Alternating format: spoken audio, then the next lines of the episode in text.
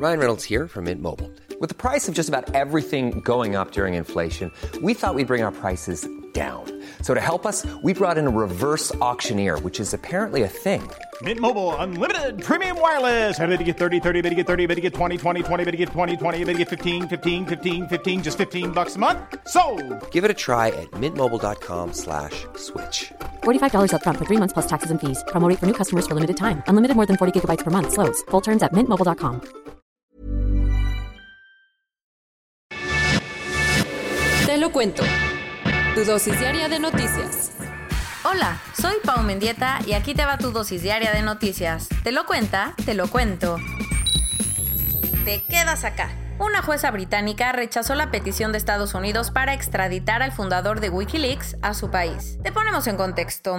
Debido a la protección diplomática que le dio el entonces presidente Rafael Correa, Julian Assange estuvo por años custodiado en la Embajada de Ecuador en Londres. Sin embargo, cuando Lenin Moreno asumió la presidencia ecuatoriana, decidió quitarle los privilegios al hacker y lo entregó a la justicia británica, quien lo acusa de filtrar documentos clasificados de distintos gobiernos del mundo a través de Wikileaks. Los trapitos que más salieron tenían que ver con actuaciones del gobierno de Estados Unidos. Así que Washington acusó al periodista y hacker de distintos delitos contra la seguridad nacional como el espionaje. Por todo esto, inició un proceso de extradición para que Julian Assange fuera enviado a Estados Unidos para cumplir su condena. Tras un largo juicio, finalmente ayer la jueza Vanessa Baraitzer del Tribunal Penal Central de Londres emitió un fallo sobre la extradición del fundador de Wikileaks, que decidió, aunque reconoció que lo que hizo Assange fue un crimen, negó la petición de extradición argumentando que hay muchos riesgos de que se suicide en Estados Unidos. Washington ahora tiene la posibilidad de apelar la decisión de la justicia británica. Mientras tanto, Assange volverá a comparecer ante la jueza mañana porque su equipo de abogados pidió su libertad bajo fianza. Su próximo destino con mariachis, tras celebrar la decisión de la jueza británica, el presidente mexicano Andrés Manuel López Obrador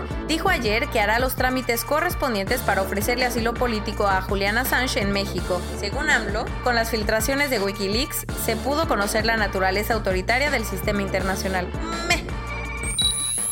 La Virgen, nene. En un audio comprometedor, Donald Trump le pidió al secretario de Estado de Georgia encontrar 11.780 votos que le permitan arrebatarle el triunfo a Biden. Las cosas están intensitas en Estados Unidos luego de que el Washington Post publicara un fragmento de la conversación telefónica que el presidente Donald Trump sostuvo con el secretario de Estado de Georgia, Brad Raffensperger. En el audio se escucha como el presidente le asegura al funcionario que también es del Partido Republicano que tendrá serias consecuencias porque su actuación durante las votaciones fue una ofensa criminal. Pero la presión no paró ahí, porque Trump dijo que solo quiere encontrar 11.780 votos que le permitirían embolsarse los 16 votos electorales que otorga Georgia. La grabación puso patas para arriba la política en Washington, al punto que muchos ya le están llamando Georgia Gate. Muchas personalidades han salido a decir que esto es una línea roja en cuanto a los ataques del presidente contra la democracia estadounidense. Incluso, varios miembros del Partido Republicano han expresado su rechazo contra las presiones presidenciales. Por lo pronto, tanto Biden como Trump andan haciendo campaña en Georgia que hoy decide sus dos escaños en el Senado.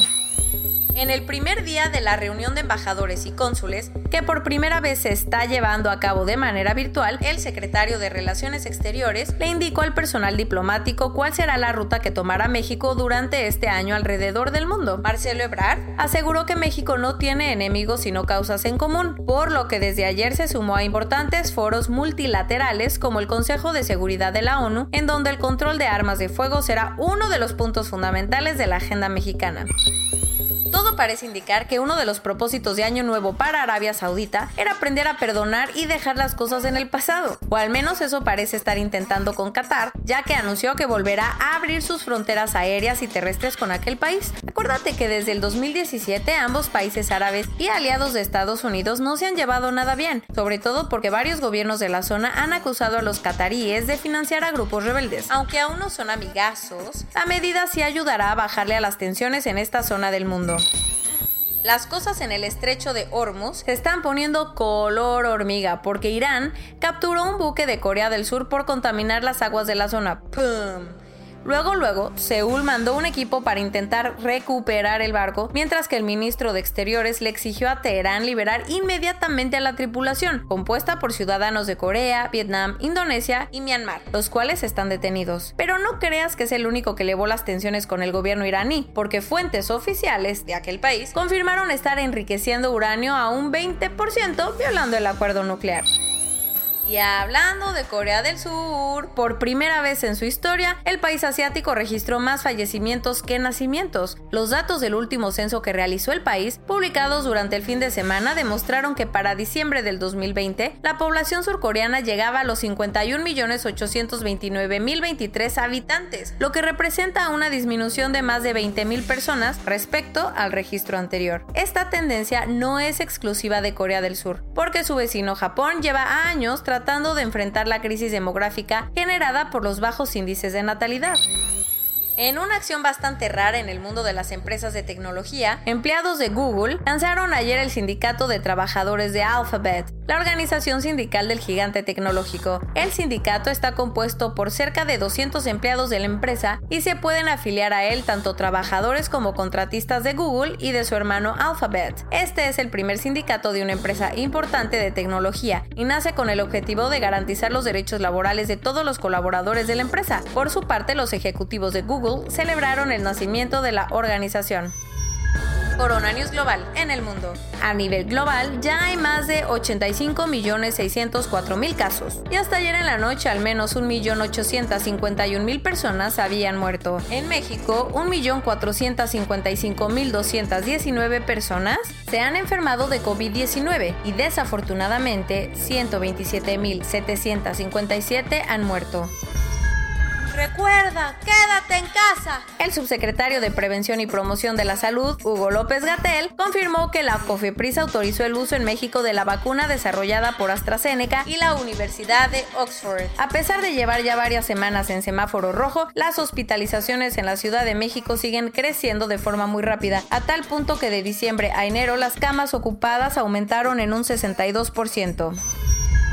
Ante las imágenes de Hugo López Gatel vacacionando en las playas de Oaxaca, la jefa de gobierno de la Ciudad de México, Claudio Sheinbaum, dijo que ni ella ni su equipo podrían tomarse unos días de descanso en medio de la crisis que vive la CDMX. Ah, caray, ah, caray. Entonces, ¿cómo estuvo eso, mi querido Hugo? El INE rechazó la petición del PAN para retirar del aire un spot de radio creado por Morena donde se habla de la vacuna de coronavirus. Obvio. Brian Pinker, un ciudadano inglés de 82 años, fue la primera persona en el mundo en recibir la vacuna desarrollada por AstraZeneca y la Universidad de Oxford. El primer ministro del Reino Unido, Boris Johnson, anunció un nuevo confinamiento nacional, el más estricto desde marzo. Pobrecines. De acuerdo con datos de la Universidad Johns Hopkins, Estados Unidos registra un fallecimiento por coronavirus cada 33 segundos.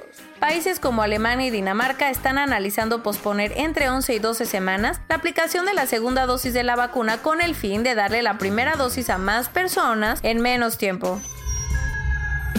Y esto es todo por hoy. Nos vemos mañana con tu nueva dosis de noticias. Pau Mendieta se despide.